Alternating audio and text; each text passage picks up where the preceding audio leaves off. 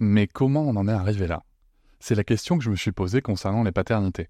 Pour y répondre, je vous propose de découvrir la BD Papa Sapiens, qui raconte l'histoire des pères à travers les âges avec humour et les chouettes dessins de Sévanie. Elle va paraître le 6 juin prochain. Vous pouvez la précommander dès maintenant et avoir un cadeau idéal pour la fête des pères. Alors rendez-vous dans votre librairie préférée ou dans les liens en description de l'épisode ou sur mes réseaux sociaux. Quelqu'un qui a dit je peux pas jouer aux poupées et après j'ai pleuré. Welcome to Papatriarcha, the podcast that reflects on parenthood in the 21st century by trying to free it from the patriarchal model. I'm delighted to welcome you for a new episode of Papatriarcha with a person whose work I love and who inspires me daily in my parenthood, Dr. Tina Pay Brisson. Dr. Tina Payne Bryson is the author of Bottom Line for Baby and co author with Dan Siegel of two New York Times bestsellers, The Whole Brain Child and No Drama Discipline, each of which has been translated into 50 languages, as well as The Yes Brain and The Power of Showing Up. She is the founder and executive director of the Center for Connection, a multidisciplinary clinical practice in Southern California. Dr. Bryson keynotes conferences and conducts workshops for parents, educators, and clinicians all over the world, and she frequently consults with schools, businesses, and other organizations. Tina is graduated of Baylor University with a PhD from USC. The most important part of her bio, she says, is that she's a mom for her three boys. You can learn more about Dr. Bryson at tinabryson.com, and I invite you to follow her on social media like Instagram. Before we start our episode, I would also like to introduce you to Dr. Daniel Siegel, who is quoted in the episode so that you can get to know a little Dr. Bryson's co author. Dr. Daniel Siegel is a world expert on the childhood brain. A graduate of Harvard, he teaches psychiatry at the University of California School of Medicine in addition to being co director of research on mindfulness. Finally, I would like to send a special thanks to Cecilia Lemaire, parenting coach, without whom this episode would not be in your ears. Our discussion today will revolve about the book No Drama Discipline. What exactly do we mean by discipline? How can we support our children while respecting their needs and ours? How can we actually implement the solutions proposed in this book? So many questions where we will try to answer as best as we can. So let's go for the first question. Dr. Bryson, can you tell us about your background and what led you to write the book No Drama Discipline? I wish you a good listening. I was writing, I had written the book The Whole Brain Child with my co author, Dan Siegel. I had just finished a doctoral degree studying child rearing theory and science.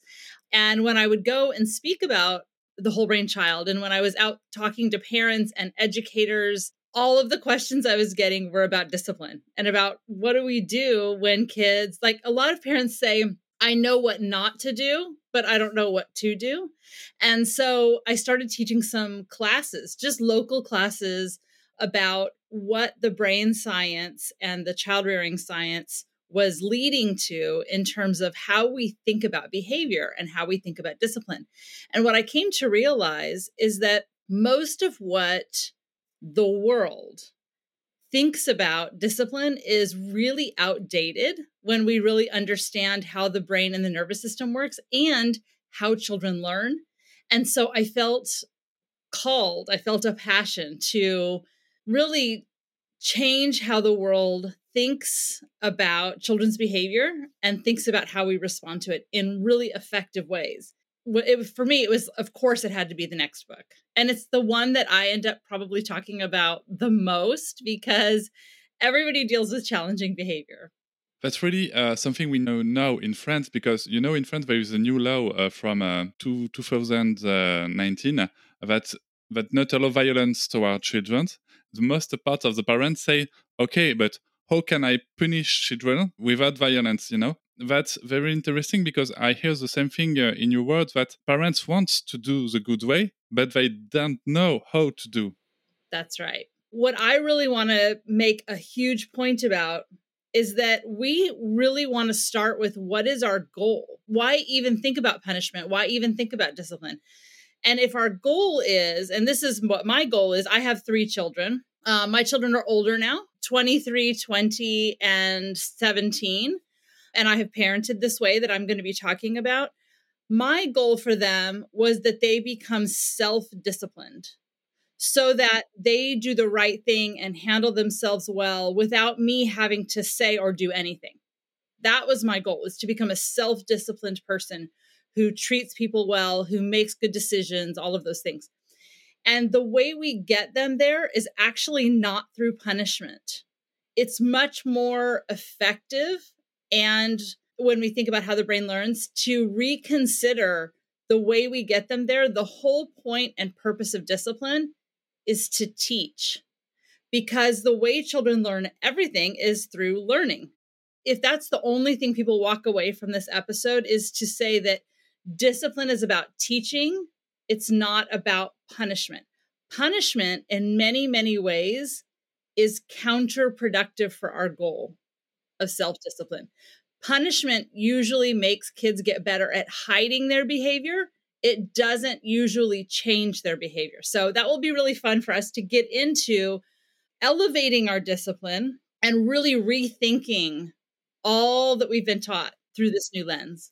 Uh, for those unfamiliar with the concept, how would you define no drama discipline in, in a few words? Yeah. So, no drama discipline is much more about our drama. um, I was worried that the title would communicate like make kids stop crying or that it, it would communicate kind of being dismissive.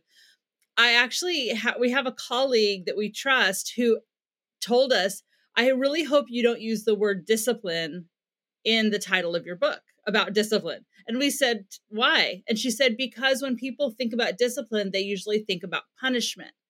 But discipline, as I was saying, comes from the word disciplina, which is like discipling mentoring, teaching. And so, really, the idea of no drama discipline is if we are teaching our children, then when we discipline or teach each time, it makes it more likely our child will handle it better the next time and not repeat those same behaviors. So, in many ways, it becomes easier for us. It's less drama for us and less drama for them because if our uh, discipline is effective, we're not going to see those same behaviors happening over and over and over. And it gets easier for everybody because what we're doing is we're teaching them and changing how their brain is wired so that they handle themselves well. And I think a lot of times in discipline moments, the kid is really reactive, angry. The parent is really reactive, angry, and it brings a lot of drama. But when when we are in really reactive states, we actually can't learn. So discipline can't even happen in that moment. Punishment can happen in that moment, but that's not our goal. Our goal is to teach to make it more likely the child does the right thing. Maybe not the very next time, but over time as their brain continues to develop. When we don't get really reactive as parents, we're much more effective teachers and it's much more likely our children will learn. So we don't want to bring a lot of drama or a lot of reactivity to those moments. They actually reinforce the behavior and they get in the way of learning. So their drama is counterproductive. It's problematic when we're talking about teaching.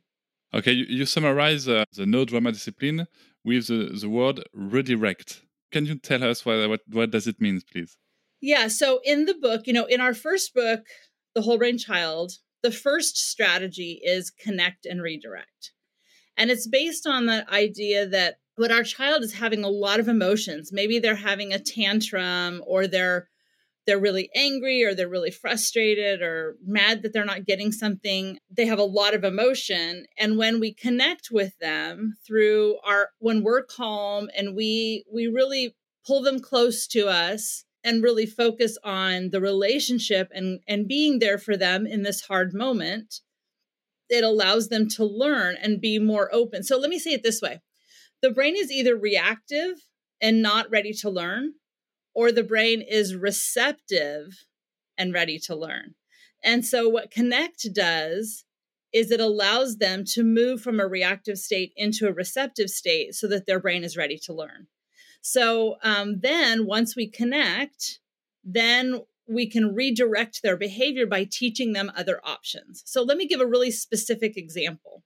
when my boys were little, um, there was one moment my my boys were probably eight and five years old, and my five year old got really really mad at his brother and hit his brother really hard, left a handprint on his back.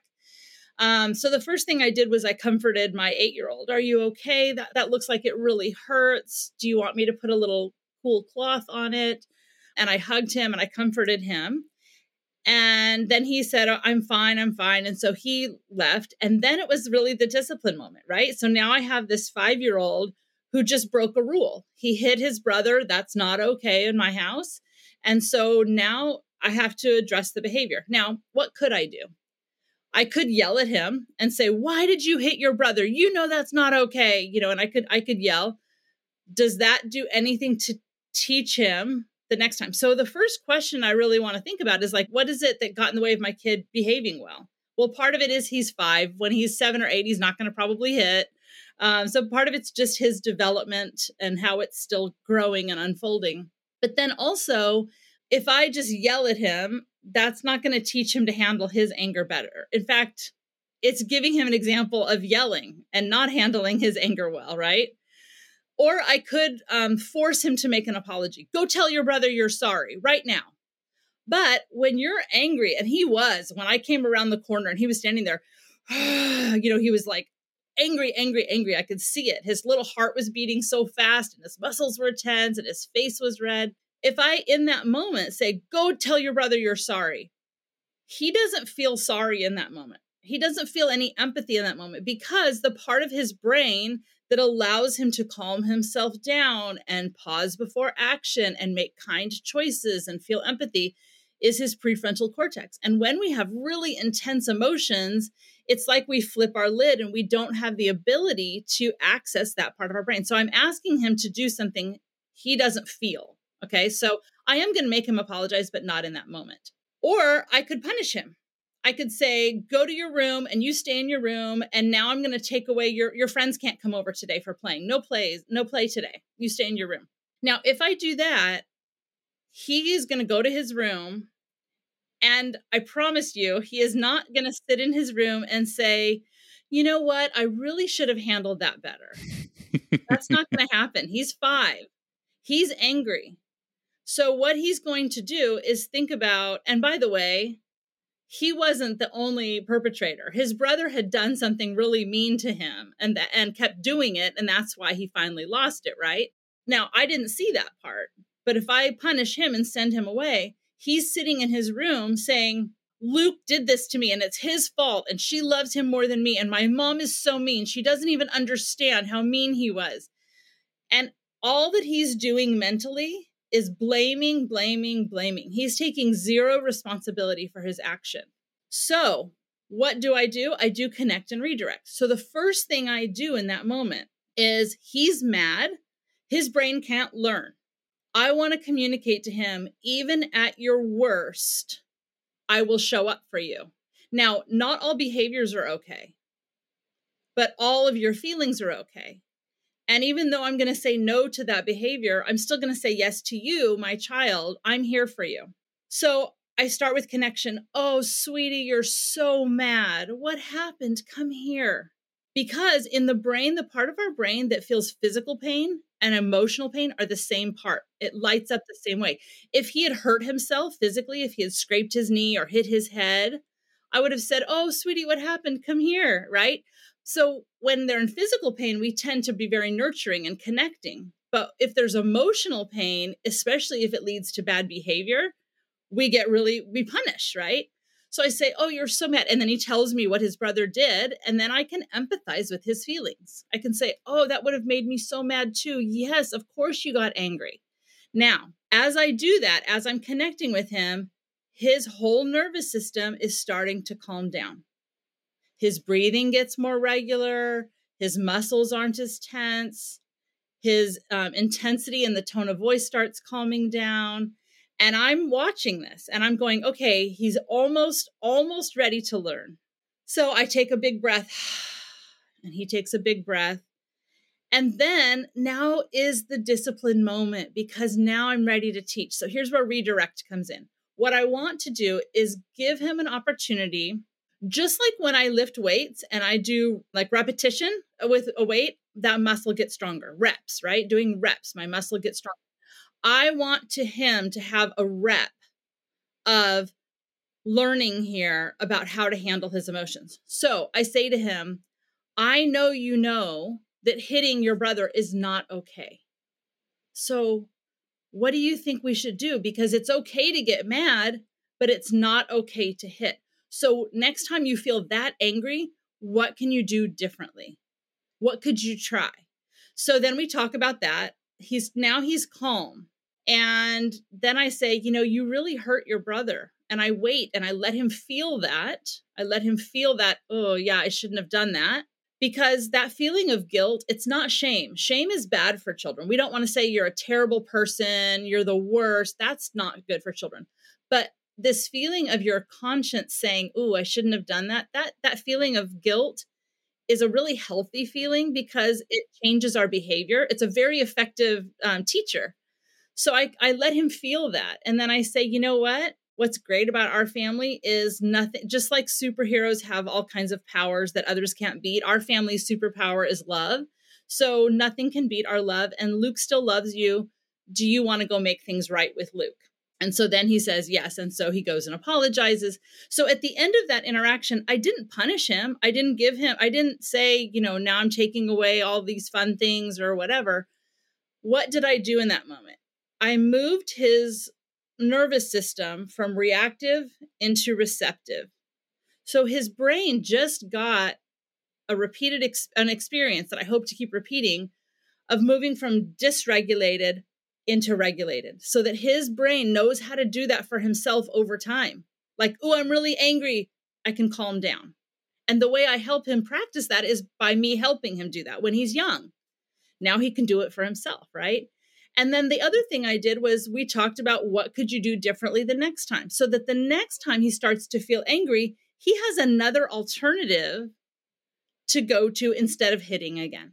So in that interaction, it was all about connecting and then redirecting the behavior for the future and redirecting the relationship with his brother. Um, but it was all about teaching and it was all done in relationship. So uh, what what I hear when, when you speak is that connecting is very important in the first part. So you you explained us why it's so important. Uh, it's because uh, our children can't be able to, to, to listen or, or to feel the way to uh, to repair next what happened. But then about uh, redirect. In your books, you use the word redirect and you explain each letter. Uh, can you explain us the method? I, I don't know if, if it's a good word let's try this can you explain us the method it depends on the on the moment i think you know i tend to not go too much to like very specific prescription because every moment is different right if your child is sick and they're doing a particular behavior uh, like i'll tell another story a time my son was really sick he was it was time to go to sleep and he was just a mess he was just crying and upset and every and he uh, he spilled his tea and he just lost it. He just sobbed and started just, you know, in that moment, the best redirect is just to get him calm and asleep, right? Um, and because he's sick, right? So every moment is a little bit different, but I think there are different ways to think about the redirect. I would precise for for the audience that the word method, I think it's not good. Uh, you use in your uh, in your books a better word. You, you speak about strategies, and I think it's better. Okay, yeah. So, I mean, I think one of the things that we want to do is the, the strategies come from a, the acronym of redirect. And the first one is to reduce words. And that's the idea that we end up talking too much, lecturing too much. In fact, I'll say that um, in the No Drama Discipline book, at the end, we have 20 discipline mistakes every parent makes. And on my Instagram account, I actually have in my posts every Monday for a couple of months, I did um, mis- mis- discipline mistake Mondays, and I walk through each of those and give examples. And I've made every single one of them myself. But one of the one of the mistakes I make a lot is by talking too much, especially if our kids are in in dysregulated states. Actually, when we get really reactive, like when your child is having a tantrum and they are really, really lost it, their social engagement circuitry can turn off. And one of the things that happens is their inner ear muscle actually changes. So it's even harder to hear the human voice unless it's danger signal. Like if we're screaming and yelling or something like that, they can hear that. That doesn't mean we should do that. It means we should get them calm so that they can hear our voice. So we end up talking too much and we use way too much logic. So if your child is having, um, and we talk about this in the whole brain child too, that if your child is really upset we end up using a lot of logic. Like, okay, here's a, an, an example um, of a time my three year old, he wanted me to cut his muffin in half. So I cut his muffin in half. And as soon as I cut it, he didn't want it cut anymore. He wanted it put back together. You know, in that moment, I can, you know, it's not rational, but I'm a logical person. He's not yeah. yet. But I'm like, I start explaining, well, you know, once you cut it, you can't put it back together. And too many words. Instead, it would be so much more helpful to redirect by just saying, you're so disappointed it's in half. You want it to go back together and it can't go back together. That's so hard. I'm right here with you while you're feeling sad, right? To just be present to what's going on. So, yeah, we talk way too much the E of a redirect is embracing emotions. And I think you heard that in my example with my son, JP, where we really, and, and this is also a strategy in, in the whole brain child where we call it name it to tame it. And when we really um, name the emotion, it helps our child really start understanding their own emotions and connecting the feelings they have to being able to express it later. So I remember a time my son was four years old um, and didn't want to get out of the bathtub. He was having fun playing and it was time to get out. Okay, so this is another quick example. I'm going to take a little side trip and then I'll come back to redirect. Is that you're going to hear me a lot in here talk about connection and, and soothing emotions and doing something called co regulating. So that's when our kids are really upset. We bring our calm and help get them back to calm. But do not mistake what I'm saying here as being permissive. We know from 70 years of research that it's good for kids to have rules and limits and boundaries. And so it actually helps them feel safer. So we want to be high on structure and rules and limits and holding boundaries but we also want to be high on emotional connection and emotional responsiveness. And that allows the brain to learn. So it's really the combination of structure plus nurture that allow it to be effective. So, um, so anyway, I say it's time to get out of the bath, and he says, "I'm not getting out." Very oppositional. So I can again go to yelling. I can do all of these things, but it's just going to make everything worse. It's going to be um, not co-regulating, but co-escalating. He's going to get angry. I'm going to get angry. It's going to not go very well. So the first thing I do is I steady myself, and I say to myself in my brain, "Be the parent you want to be right now. Don't join his storm.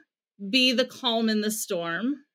be stronger, wiser, kinder, because he can't learn anything that's not going to go anywhere if I get reactive too. So I take a nice deep breath. I say to him, You can either get out by yourself or I will help you out. And he does not get out by himself. So I say, I'm pulling you out now. And I lift him and I pull him out of the bathtub. So I'm holding my boundary, but I'm also going to embrace his emotions. I'm going to say, as I'm pulling him out, I say, You're so mad that you have to get out of the bathtub. You really wanted to stay in. You were having a good time playing. And what happens there is I'm saying no to a behavior, but yes to my child's experience. Because what happens is if I criticize or minimize, why are you making such a big deal? You got to already have a long bath. Next time, I'm not letting you stay in at all. Right. And we throw out a threat that, of course, you're going to give your kid another bath. Right. We throw out a crazy threat but if I start criticizing him, you're you're being a baby. Why are you crying so much? Then his nervous system, his brain is an association machine. It links things together. So he says, "Hmm, when I share my feelings with my mom, and little kids don't say I'm feeling really angry right now. They share their feelings through their behavior. But if he but if I'm critical and I criticize him or I minimize his feelings, then he says, Hmm, when I shared myself with her, that didn't feel very good. Maybe I'm not going to do that. And our children will pull away from us. So mm-hmm. instead, we want to embrace the emotions instead of criticizing the emotions. And we want to say, That's really hard when you want something and you're not going to get it. That's really hard. And I'm right here. I always say this, and I'm right here with you while you're feeling it. And if you need to cry, it's okay. I'm right here while you cry. I'm still holding my boundary. And then my kid also learns that I trust that he can handle emotions. And the way that our children become resilient is by walking through difficult experiences and feeling difficult negative emotions with enough support that they can tolerate them and they go, Yeah, I can handle being frustrated. Yeah, I can handle not getting my way.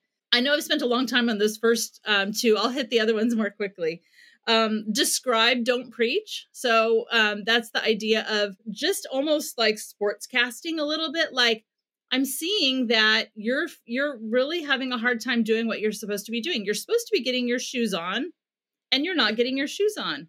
Um, and you just you kind of you know, really just describe what's happening. That's neutral. Yes, exactly. It's time to go, and your shoes aren't on your feet. Uh, I, I know this come up again, but anytime we can be playful and silly with our children, it, it usually elicits cooperation because it keeps them from getting reactive. It keeps them in a more receptive state. Um, involve your child in the discipline. That's another strategy. And I think that one's so good because when we ask them to participate in coming up with solutions and figuring out what to do differently and making repair, whatever it is, or even in setting the boundary in the future, it forces them to use their prefrontal cortex. And the way that the prefrontal cortex develops to allow them to pause and make good choices and consider consequences and have empathy and insight and be a good problem solver. All of those really really rich um, tools that that part of the brain does. Every time we involve them in coming up with thinking through with us they're exercising that part of the brain. They're getting those repeated experiences those reps to build that part of the brain. So the way that i do that really practically is um, let's say here's a really common struggle that parents and kids have is around screen time limits, right? Playing video games or being on devices and kids maybe are allowed a certain amount of time but they want longer or they keep pushing can i stay on more? You know they want more more more.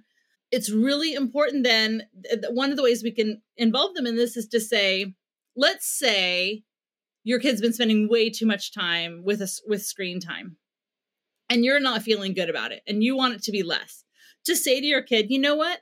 We've been spending a lot of time on screens and you've been spending a lot of time on screens. And I feel like it's healthier to have more time that you're playing or you're outside or you're with friends or you're helping me cook dinner or different things like this. So I think we should have less time. I would love to hear your thoughts about it. What is a good amount of time you think per day? And mm-hmm. maybe the kid says something ridiculous. I think I should get to be on it all the time without any rules or limits. You can say there's a wonderful child psychologist named Ross Greene, and he has this beautiful dialogue where he basically says, that works for you, but that doesn't work for me. And we need to come up with a solution that works for both of us. So, what other ideas do you have, right? Or something like that. Or you can say, let's say bedtimes have been really stressful. You can say, have you noticed and this is at a time when your child is calm and things are good. Maybe you're on a walk or you're cooking together. Um, or you're snuggling at bedtime and things are you're calm your child's calm. And to say have you noticed that we've been both kind of having a hard time at bedtime? I'm yelling a lot you're upset. I wish we could have this be calmer and sweeter. So do you have any ideas? You know that kind of thing. So and then let's talk about a much older kid like a teenager that asks if they let's say they did some they they want to do something and you don't think it's safe um, is to say well i want you to think about all of the things that i would be worried about or concerned about and then come up with some solutions that would make me feel better about that um, or what how you're going to mitigate those risks and then present the plan to me and then i'll consider it. So we really want to or let's say they've done something wrong they violated a rule they did something really dumb really unsafe is to say that's that's really unsafe. That's really concerning to me. How are you going to prevent this from ever happening again? And let be quiet and let them participate in or a lot of times what they'll come up with they'll say well i won't do this and i won't ever see that friend or whatever they'll come up with something more more intense than you would have come up with that's really great to have them you see the how much it means to them that they're really listening and they're taking it seriously um, reframing a no into a yes with conditions we do this all the time no, we can't read any more stories tonight because it's time to go to sleep. But the way we do that, instead of saying that, is to say, yes, we can read more stories, but it'll have to be tomorrow morning. Right. So we just we we take the no and we turn it into a yes with a little bit of a shift, right? Um, yes, you can have more ice cream tomorrow for dessert, right? It, it's not bad to tell our children no. It's important that they hear no and that they internalize it. But if we can save our no's for more urgent things, more safety things, more, you know, those kinds of things, if we can say the yes, their brain receives it as not so much of something to fight against. So we can say, you know, yes, you can go to the park with your friends, but it'll only be an hour and I'll be in the car across the street, you know, or whatever it is. we want to emphasize the positive. That's another strategy. In any case, it again keeps us from being reactive. So we just want to emphasize the positive. Like you did such a good job trying to tell Luke that you were frustrated with him. And then when he didn't listen, that's when you hit him. But you did a really good job really trying to to use your words for a while and then it just got too hard. So we really want to compliment them and and emphasize it's the idea of catch them being good and let them know that you see the wonderful things about them as well. I really like how you fill in the blank. And next time I hope you'll do it this way, something like that. That's something that we, that is very hard in France, you know, because our culture is to empathize the negative, just to see what's wrong a lot of, uh, of, of people, and not not especially in parenting, you know, at work, every everywhere. In France, we always say what's going wrong. It doesn't really take time to say that's going well. Yeah. So uh, that, that's really uh, important for parents to to to hear that that we can take time to say that's good, that, that that's going well. And I think when we do that, I mean, anytime someone says something kind to us or something that they notice that we've done well, it feels great, right? So it gives your child an experience of like, my parent sees me and they know me and they see that I'm trying or they see these things. But it also can teach them how to be positive with other people and appreciate other people. It, it really, because children learn by doing things themselves and by watching other people so they're they're watching us and they're learning how to do that i think that's really um, it really builds the relationship it's like every time you you are positive with your child every time you catch them being good or you notice something that, that they're doing that's great or something that you appreciate about them it's like making deposits in in the relationship account um, with your child so um, creatively approach the solution or the situation. That's another one. And I, this is back to kind of play. I have parents tell me, like, I am too tired and I'm in too much of a hurry to create a puppet show or make up a joke about every situation. I just want them to get their shoes on and get out the door. And I understand that. I have three children. I understand that. But sometimes the battle we have with our child in trying to get cooperation is what t- it takes so much energy out of us. So, particularly with younger kids, um, and I'll give an older kid example too. If we can be creative or playful, playfulness keeps our brain in receptive states. We know that reactive worry, you know, like fight, flight, freeze, those kinds of reactive states are incompatible with play states. That when we are playful, it keeps us from going into these reactive states. You know, sometimes we have discipline issues when our child is feeling anxiety about something and they're they're kind of refusing or resistant to doing something. And this is particularly where, if we can be playful, it actually widens their ability to tolerate the feelings of stress or the feelings of anxiety. So, like, I know it's hard to get kids. Let's say your child doesn't want to put their helmet on to get on their bike. Maybe they're refusing to put their helmet on and you can say please don't put your helmet on i you really shouldn't wear your helmet because my imaginary friend herman is going to wear your helmet today and if he comes here and he's and he, your helmet is on your head he's to kind of freak out and i'm to have to do a weird dance to like calm him down so please please whatever you do don't put your helmet on that's herman's helmet today whatever something like that they might if they're if they're a little older they might roll their eyes but just still put the helmet on if they're younger they might giggle and laugh whatever I had an example for older. One time it was time for dinner, and family dinner is really important in my family. and my son just wasn't coming and wasn't coming. We were all waiting. So I went to his room. He wasn't checking his phone. He had his earbuds in. He had the music up really loud and he didn't know what time it was or whatever. You know, for me, I want him the next time to pay attention to the time and be, you know, know what's going on.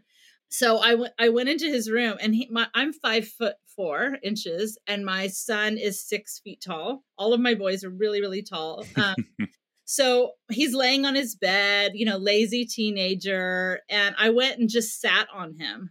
And I said, I'm so glad you didn't come downstairs for dinner, even though it's dinner time and everyone's waiting on you, because I am really tired from walking to your room and I need a rest. And I would just sit on him, you know, and kind of poked him a little bit, you know. And then, you know, and then he's like, oh, sorry, mom, I wasn't paying attention at the time. And he came right down, right? So that didn't require a big, you never listen. And you, you know, it didn't require all of that. The silliness and playfulness still made the point that he, I wanted to be more thoughtful and considerate of everybody else. So sometimes if we're creative and silly and playful, that can be really helpful. And the final strategy is to teach mindsight tools. And that'll bring me right back to that same story I told earlier is that when I was having this conversation with with my 5-year-old, and I was saying, what can you do next time? It really is mind sight is really seeing your own mind and the minds of others. It's really a combination of insight and empathy. So it's it's really thinking about your own thoughts and feelings and thinking about other people's thoughts and feelings. Hey, I'm Ryan Reynolds. Recently, I asked Mint Mobile's legal team if big wireless companies are allowed to raise prices due to inflation. They said yes. And then when I asked if raising prices technically violates those onerous two year contracts, they said, What the f are you talking about, you insane Hollywood ass? So to recap, we're cutting the price of Mint Unlimited from $30 a month to just $15 a month. Give it a try at mintmobile.com slash switch. $45 up front for three months plus taxes and fees. Promoting for new customers for limited time. Unlimited more than 40 gigabytes per month. Slows. Full terms at mintmobile.com. When we use discipline moments as opportunities for them to tune in, like you got really angry, what was happening for you? What did that feel like in your body? What can you do mentally or emotionally the next time to calm yourself down? You know like teaching them to put a hand on their chest and a hand on their belly and to have a long exhale like that's actually called the physiologic sigh and it's one of the quickest things we know to calm down our whole nervous systems. I use it all the time as a parent before pulling them out of the bathtub or whatever to calm my own system down so we can teach them strategies to understand their own mind, to calm down their bodies. The way that they learn to self regulate is by us co regulating with them. So I guess you know the main the main thing here is that you know there are lots of ways to redirect behavior. We have all been taught that if you don't address the behavior right then and there when it's happening, they won't learn. And that's true when you're training a dog. it's true for dogs, but it's not true even for young children that when they're really reactive or we're really angry and reactive or frustrated, it's the worst time to discipline. And of course, by that, I mean teach. So we really want to ask, you know, the question what is it I want my child to learn? What is the most effective way to teach that skill? And and then I want to come back to that. And then is now the right time? Is my child ready to learn in this moment? And am I ready to teach? And if the answer is no, it's better to either connect and get your child there or to calm yourself down to get yourself there or give it some time. You can wait two or three hours. If you have young children, wait till after a nap and a snack. And then you come back and say, let's tell the story of what happened earlier. I always want to coach like a six year old. For if their parent says, How many times do I have to tell you? I want to coach a six year old to say to their parent, well, according to the science of neuroplasticity, how the brain changes, it's going to require probably 20 to 40 repetitions before I have that down. And so we have to know too that no matter what discipline strategy we use, little kids often repeat the same behaviors. It doesn't mean we're failing as disciplinarians, it means their brain is still developing. And so every thing we want our children to do differently, they have to practice doing it. So, one of my favorite redirect strategies that wasn't on that list is called the do over. So, if your child, because what I want them to do is to have practice doing it the right way so that it becomes automatic for them, right? just like when children are very little and we're toilet training them and we have to they have to practice like what does it feel like when I have to go to the bathroom? Then how do I get to the bathroom and go to the bathroom? Eventually, they don't think about it. They just go when they have to go, right? So we want these these behaviors to become automatic and the way they do is by practicing over and over. So if my child starts speaking disrespectfully to me, I might say, "Wait, wait, wait, pause." Your tone of voice is sounding really disrespectful and I know you can do that in a more respectful way. So rewind, back up out of the room. Let's try that again. Right. Um, and so, and I ask for the do over too. So let's say in the discipline moment, I have a story I share about I was playing a game with my kids, a game called Yahtzee with dice. So I was playing Yahtzee and the boys were fighting with each other and it just got worse and worse and worse. And I, instead of handling it well and saying, you know what, you guys are not getting along right now, either we need to get along or we need to stop play, playing the game and everybody needs to go take some time to calm their bodies down so that we can play. That's how I should have handled it. But they kept fighting and I was like, guys, come on, knock it off. Like I was kind of irritated and eventually I got so mad that I yelled at them and I threw the dice across the room, like really reactive, right? And they all just looked at me with big eyes, you know, like, oh man, she's crazy now and we all are going to have those moments in discipline times where we we flip our lids we don't hand we're not the parent we want to be in that moment. So what do we do? Well the research is very very hopeful which says that we can mess up all the time as parents as long as we make the repair. So in that moment i asked for a do-over. So the do-over was for me this time and i said oh i calmed myself down I took a big deep breath and then i said guys what I wanted to say, let me say what I wanted to say was if you guys had stopped arguing when I told you to, that wouldn't have happened. But you know what? If I apologize that way, remember, they learn by watching what we do. So then they would learn to blame other people for their behavior. And I want them to know that they are responsible for their own behavior no matter what. Which is again why I liked the solution. Instead, you know, when I said if I had just sent my son to his room after hitting, he wouldn't have taken any accountability for his behavior. But in that conversation with me, I had I said, "You hurt Luke," and he had to take accountability and he had to go make things right. Right. So it, it holds them to that. So that's what I wanted to say. But instead, I wanted to model. So I said, guys, I got really mad and I didn't handle it very well. I should have taken a moment and calmed myself down before I yelled. That wasn't okay. It's not the parent I want to be in this moment. And so, will you forgive me? And can I have a do over? Can we start again? And then, you know, so I think it's really important that we that we know that we're going to make mistakes, but the way we handle those mistakes is also teaching our kids. Yes, that's very important. Uh, we said that several times in, in this podcast before. I'm always happy when uh, my guests uh, say that again and again. That's very important for every parent. And you can, for, for the audience, you just heard that uh, Tina Payne Bryson can yell at her children and and throw the dice too. That's a, that doesn't mean that the, the behavior is okay, but what can we do with that? Uh, this is a challenge. What I understand is your, your reflection about uh, the no drama discipline is is really about brain and how does it works. That's why you called it whole brain discipline too.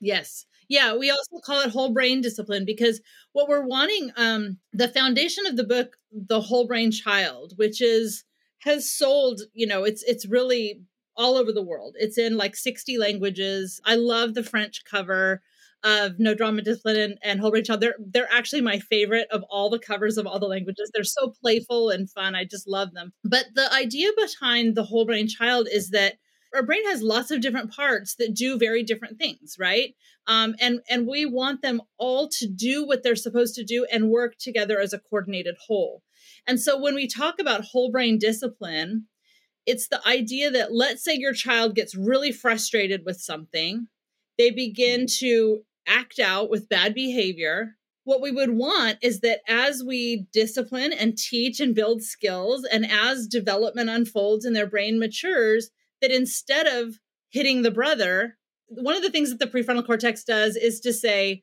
wait, pause, make a different decision, right? Or shh, don't say that. That's not okay to say. That's unkind, right? That's the kind of stuff our prefrontal cortex does. And our children's prefrontal cortices are developing well into their mid to late 20s which means that when emotions run big, it's hard for them to access the part of their brain that helps them make the way I explain it to little kids is um, I do this this hand model that Dan Siegel um, created, which is you know it's it's basically I say make a five, make a four, and then hug your thumb with your fingers, and this is sort of like the eyes would be in the front, and the the the back of your wrist would or, you know the top of your wrist would be the the back of the uh, where the brain stem is. And I basically say the lower parts of your brain is where you have really big feelings and you just want to do something. But the top part of your brain, including your prefrontal cortex, is the part of your brain that makes calm, kind choices, that pauses, and that is a problem solver. But sometimes when we have really big feelings or we just want to do something, we flip our lid and it's hard to pause and make calm, kind choices and to be a problem solver. And then it's cute. I ask kids like, how do you hug your downstairs brain? You know, how do you how do you calm that part of your brain that that really wants to just do and feel? um, and and kids usually know actually what the neuroscience says. They say, I need to move my body, I need a hug, I need to take a deep breath. You know, they typically know what helps calm them down. But whole brain discipline is where we think of every discipline moment as an opportunity to build skills and to teach, to give their brain another experience to help build how each part of the brain works and to build the connections in the brain so that they have access to their whole brain, not just their big emotion part of their brain or not just their reactive behavior part of their brain, but their whole brain so that they have the ability to pause and make good decisions and be self disciplined. And the way we get them there is through shifting away from punishment and thinking about teaching. And I'm not saying never to give a consequence. There are there I think it's really helpful to talk about two kinds of consequences. One is called a logical consequence, and that's where the parent imposes a consequence. So let's say let's say your child is playing a video game instead of doing their homework. A logical consequence would be you can't have any screens around you while you're doing homework and no more screen time on school days. Okay, that's a logical consequence that the parent comes up with. And I think that's a great response, right? That makes sense. Now, the way we do it matters, right? If I come in and I see my kids doing that and I start unplugging things and I get really reactive and I, you know, you know, I'm, as parents, we've done crazy things, right? And I just, I'm saying, I'm taking it away for the rest of your life, you know, whatever. um, but I could go in and be really mad and angry and yank things out of the room and say, I'm locking these up. Or I can say, you're showing me that it's too tempting to have screens around you while you're focusing on work so I'm going to hold on to screens until you're mature enough to be able to do that. That's from a teaching lens, not a punishment lens, but it's still taking something away. So that's a logical consequence. Okay. Sometimes logical consequences, we just make them up and they really don't do anything to teach kids. Sometimes we have to hold boundaries though, right? Like my kid needs to study. I don't think he should be on screens. That's for his health and development. So I'm going to set that boundary and enforce it. Okay. The other kind of consequence is called a natural consequence. And that's where we're not doing anything. It's just how the world works. So let's say your child leaves their bicycle outside and someone steals it. The bicycle's gone. You didn't make that happen. It's just a natural consequence. Or your child doesn't do their homework and they get a bad grade. That that's not something you're doing.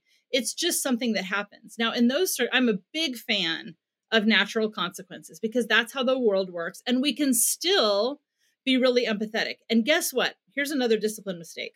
Usually, when that happens, we're upset too. So let's say your child's bike gets stolen. Usually, what we do is we start yelling and lecturing. I told you not to leave that out, and this is your fault. And you know, and your but your kid's really upset at that time. Their bike is gone, right? And we pile on. And if we think about with with your spouse or your significant other, if you came home upset about something, and they piled on and started lecturing you and making you feel worse, that would be really like that would be terrible. We typically wouldn't want to do that. But what we can do in those moments is the bike being gone has already taught the lesson. And us piling on makes our kids pull away from us. And the lesson's already being taught, so there's no reason for that.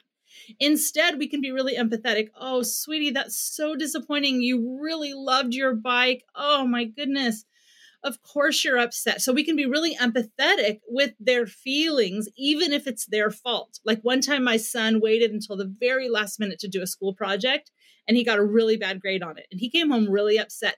And it was his fault. It was totally 100% his fault. And it would have been, I mean, I was dying to say, like, well, that's what happens when you wait until the last minute. And I was dying to pile on. And of course, I, I still need to say all that, but I'll say it to my husband instead of to him because it's not helpful. It's against relationship. It doesn't make the relationship better. It makes the relationship worse because I've just made him feel worse about a lesson he's already learned. So I can just say, oh, that's really disappointing. You were really hoping for another, a better grade. Now, but I don't leave it at there because this is a really big idea I haven't yet said. Behavior is communication. It's communication about the skills our kids don't yet have. It's communication. It tells us the things they need more teaching in. So when my kid hit his brother, he basically was saying, I, his behavior was communicating, I need some skill building in how to manage my anger in more appropriate ways. So when my kid waited until the last minute, he played football with his friends all weekend long instead of working on his project. And he waited till Sunday night at the last minute before this big project was due, right? So I was so mad at him in the moment. But a few days later, I, I was like, oh, he taught me something. His behavior told me something there. So basically, he said, hey, mom, you know, all those executive function skills of planning ahead, considering what materials I need, um, thinking about how much time something's going to take me, scheduling time to work on it. I'm 11 years old and I don't have those skills down very well yet. So instead of me doing something to him, like punishment, and saying, next weekend, you're grounded for the whole weekend, you're not seeing any friends next weekend, you only stay home and study all weekend. Instead of doing that punishment for him, instead of doing something to him, I need to do something for him because my job is to teach him to become a self disciplined person. So when his behavior communicates to me, I don't have skills in this area, then my job as a disciplinarian, a teacher, is to help him build those skills. So what that meant was then the next Friday when he came home, we sat down and said, okay, what is due next week? What day is it due? How much time is it going to take you? And we walked through giving him a, an experience of learning that lesson and thinking through and planning. And I needed to do it with him every Friday for two or three months until he was doing it on his own. So I think it's really funny. We get so mad at our kids for doing the same behaviors over and over and over, but we're often not doing anything to help them have another alternative, to do it differently. We're not teaching them a different way. And so it's kind of ins- it's kind of a little bit of insanity as we keep getting mad about something but we're not doing anything to change it. So our job as disciplinarians is to teach and build those skills. So I would encourage all of the parents who are listening to think about two or three areas of your child's behavior that either make you really frustrated, that you really worry about, that end up taking so much time to always keep addressing and write those three things down. Instead of titling those three things, the list is not discipline problems. In fact, if you want to, you can even write down discipline problems, but then cross it out. The title of that list is Skills My Child Needs to Build. So instead of beating our heads against the wall and keep yelling at our kids, what can we do to teach and build skills so that we don't have to keep dealing with them. It's it makes it easier for us if we start giving them practice doing it the right way. And I think that is that is a completely revolutionary way to think about what we do and what discipline is all about. I totally agree with you. Thank you for, for all these these explanations. Now, what what we said, what we have to do or what we can do, that's uh, that's great. That's not so easy, I think, uh, for parents and, and, educators and disciplinarians, uh, like you say. What are the most common challenges parents or educators face when trying to apply the principles of whole brain discipline? I think our own our own humanness.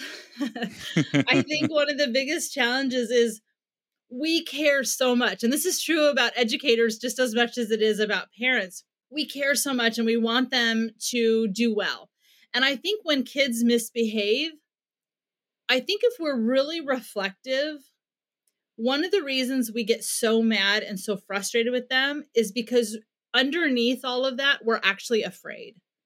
I think, you know, when our children are disrespectful or they're not following the rules or those kinds of things, underneath our anger, we're afraid that it means that they're not going to do well in the world. It means that they, we're worried that they're not going to be successful or that they're not going to have good relationships. You know, I had a conversation with one of my sons this weekend about a conflict we had this week.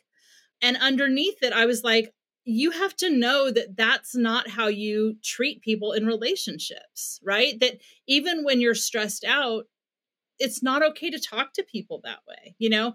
And i think that underneath it's like we're so afraid that our child is is going to have so hardship when they act this way.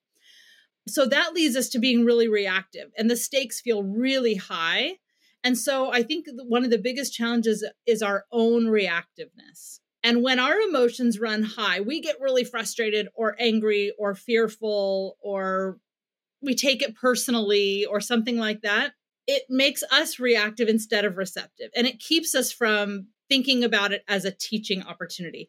And sometimes when we get really reactive punishment feels good right? We want to go into the power and control um, you know mode and and say you can't do that we want to use threat and and power and control and and even like you said violence.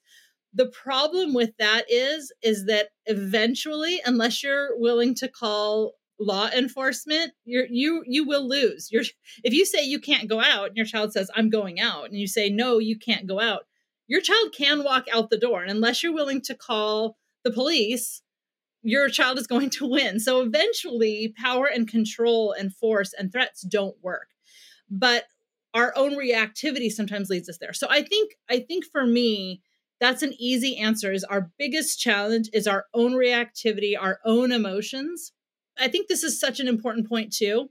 I want to give everybody listening, and I'm reminding myself, I want to give you permission to not respond right then and there. Right then and there in the moment, I am not my best self because my emotions are taking over. So, one of the phrases I use a lot with my kids is uh, one of the ones I use a lot it, about having them be involved in the discipline is to ask the question, What is your plan? I ask them that all the time. Like, it's time to go to bed and it's already getting late. So, what's your plan? Right? I ask that. But the other phrase I use a lot is I need to go think about how I want to respond to this. So, we'll have a conversation in a little while. And I give myself the time and the space to get back to the calm me, the person that that is really thoughtful and really wants to do this well. So I think it's human to get reactive and to take things personally. The other, I'll say one other challenge that we have, and that is we think we're the only ones that are responsible in this moment. The truth is that even if you are your, your child's parent, a lot of what changes their brain and disciplines them is their peers and their teachers um, and life experiences. So it's not all on you. In fact, lots of times you'll get onto your kid about something and they won't change. Like, here's an example. Lots of times kids, when they're little, they don't like to bathe, right? They they fight taking bath and shower.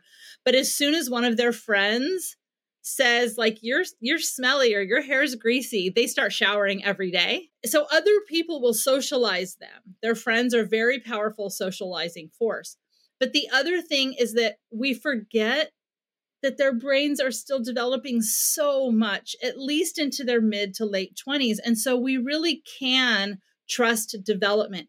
Even if you don't do or say anything about your about a particular behavior, as their brain develops, like kids outgrow hitting typically, they outgrow biting, they outgrow these things as their brain develops. So I think we we tend to think everything is so urgent and important and if I don't if I don't deal with it right this second my child's going to be a terrible sociopath. And I think we can not take things as personally and we can relax a little bit. We should definitely be addressing behavior. But it's okay to wait. It's okay to get calm and it's also okay to say there are lots of other things that are going to make my child self-disciplined besides just me.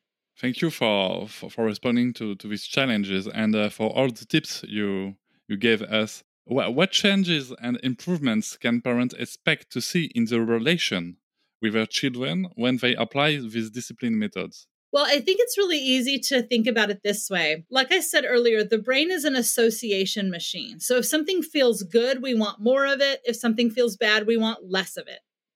And so when we start practicing responding to our children in ways where we're connecting with them, even in the discipline moments, they're going to start feeling freer to come to us, even when things go bad even when they've made a bad decision.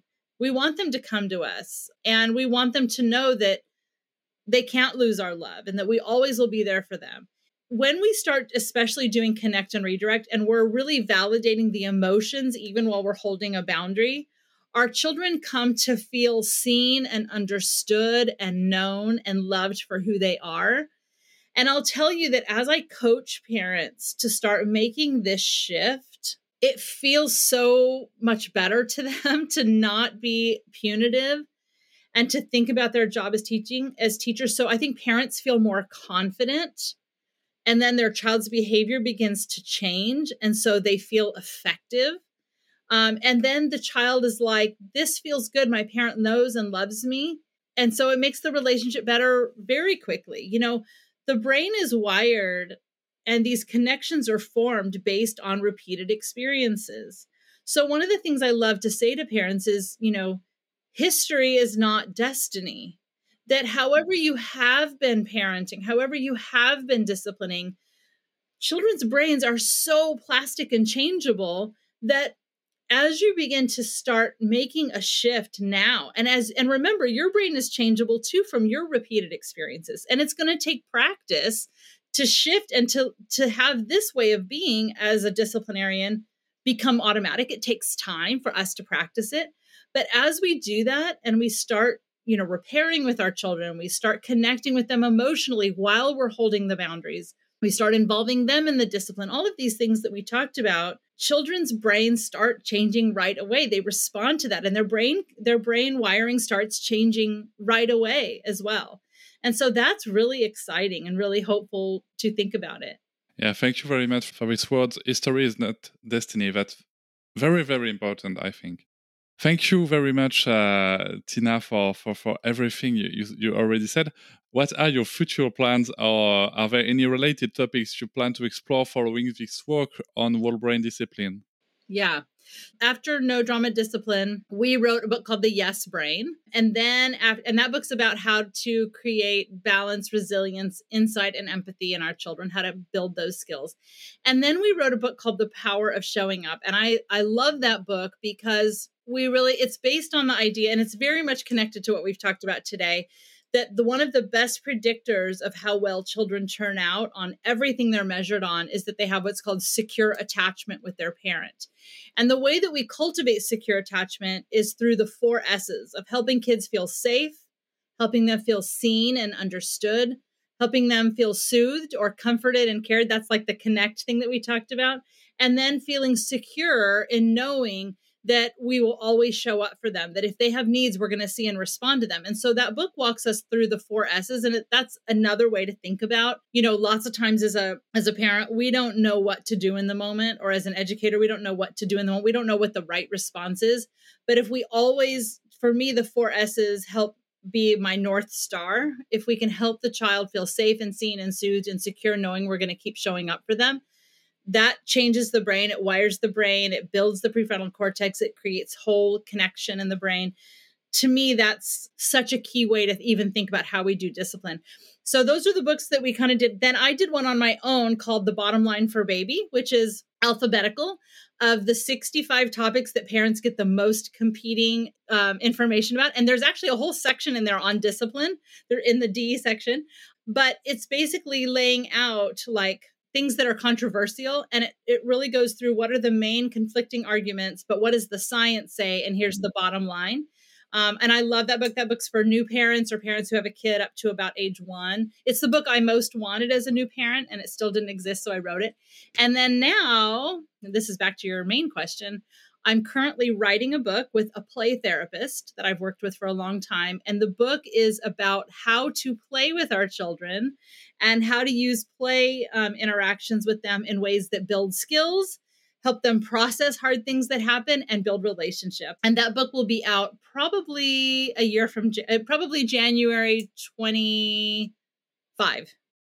I have a center in Southern California where I live that is an interdisciplinary clinical practice, really doing this idea of no drama discipline on a clinical level. So for um, kids who have um, mental health challenges or developmental challenges, is to be really curious and peel back the layers to find out. I really believe, like what Ross Greene says, children do well when they can. And when they're not doing well, when something's not right, we want to be curious and peel back the layers. So I'm still really investing in my clinic called the Center for Connection. And then I'm trying to post on social media really helpful stuff for parents all over the world. I encourage every every every person to to follow you on uh, on your social media uh, like Instagram. I just have a last uh, last one question uh, for professionals. Uh, could you explain briefly uh, the concept of interpersonal neurobiology and how the latest neuroscience findings can inform the clinical practice of mental health professionals in France? Yes, that was a mouthful, wasn't it? Yeah. so, interpersonal neurobiology is a term coined by Dan Siegel, who's my co author on um, the, the, books that we've been talking about. Um, and interpersonal neurobiology is a framework or kind of an umbrella term to pull together many fields of science to help us understand the reality of the human brain and our relationships. So it's taking together like neuroscience and psychology and a bunch of other fields, um, including spirituality, um, physics, uh, all kinds of things to help us really understand the brain and our relationships and our minds. When we start understanding how the brain and the mind change, particularly in the context of safe relationships, it can really revolutionize how we live our lives how we think about mental health, which is a, a, you know a huge crisis in our world right now. It revolutionizes how teachers work in the classroom. It revolutionizes how parents interact with their children. It revolutionizes how we think about our jobs and our roles as humans being connected to one another in the world.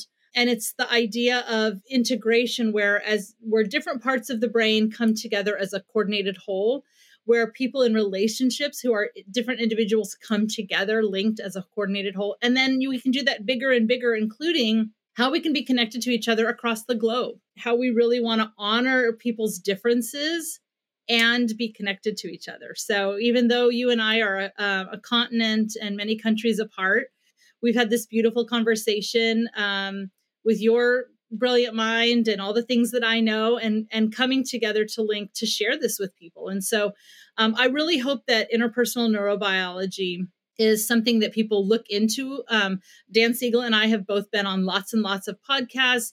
Um, our websites have all kinds of tools, um, particularly Dan. Um, Dan's website has lots for people to learn about interpersonal neurobiology. And it's really a beautiful way to, like I said, honor people's differences and come together as as a whole and be linked to each other for what it means to be human and to live meaningfully um, and to have meaningful relationships that make the world better thank you thank you very much tina payne for for everything for for this moment and for this conversation thank you so much for having me and i appreciate everything you're doing to help everyone, including people who are taking care of children, be their best selves. And let's raise a generation of kids who make the world better.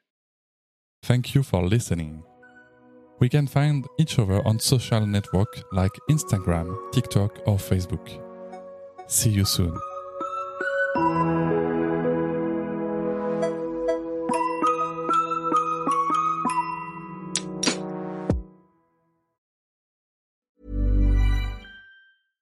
Want flexibility? Take yoga. Want flexibility with your health insurance? Check out United Healthcare Insurance Plans. Underwritten by Golden Rule Insurance Company, they offer flexible, budget friendly medical, dental, and vision coverage that may be right for you. More at uh1.com. Hop, c'est encore moins. Si tu veux soutenir le podcast, tu peux aussi t'abonner à Papatriarca Plus et découvrir chaque semaine un épisode bonus en plus des 60 déjà disponibles. À découvrir sur tes applis de podcast comme Pocketcast, Castbox ou encore Apple Podcast. À très vite.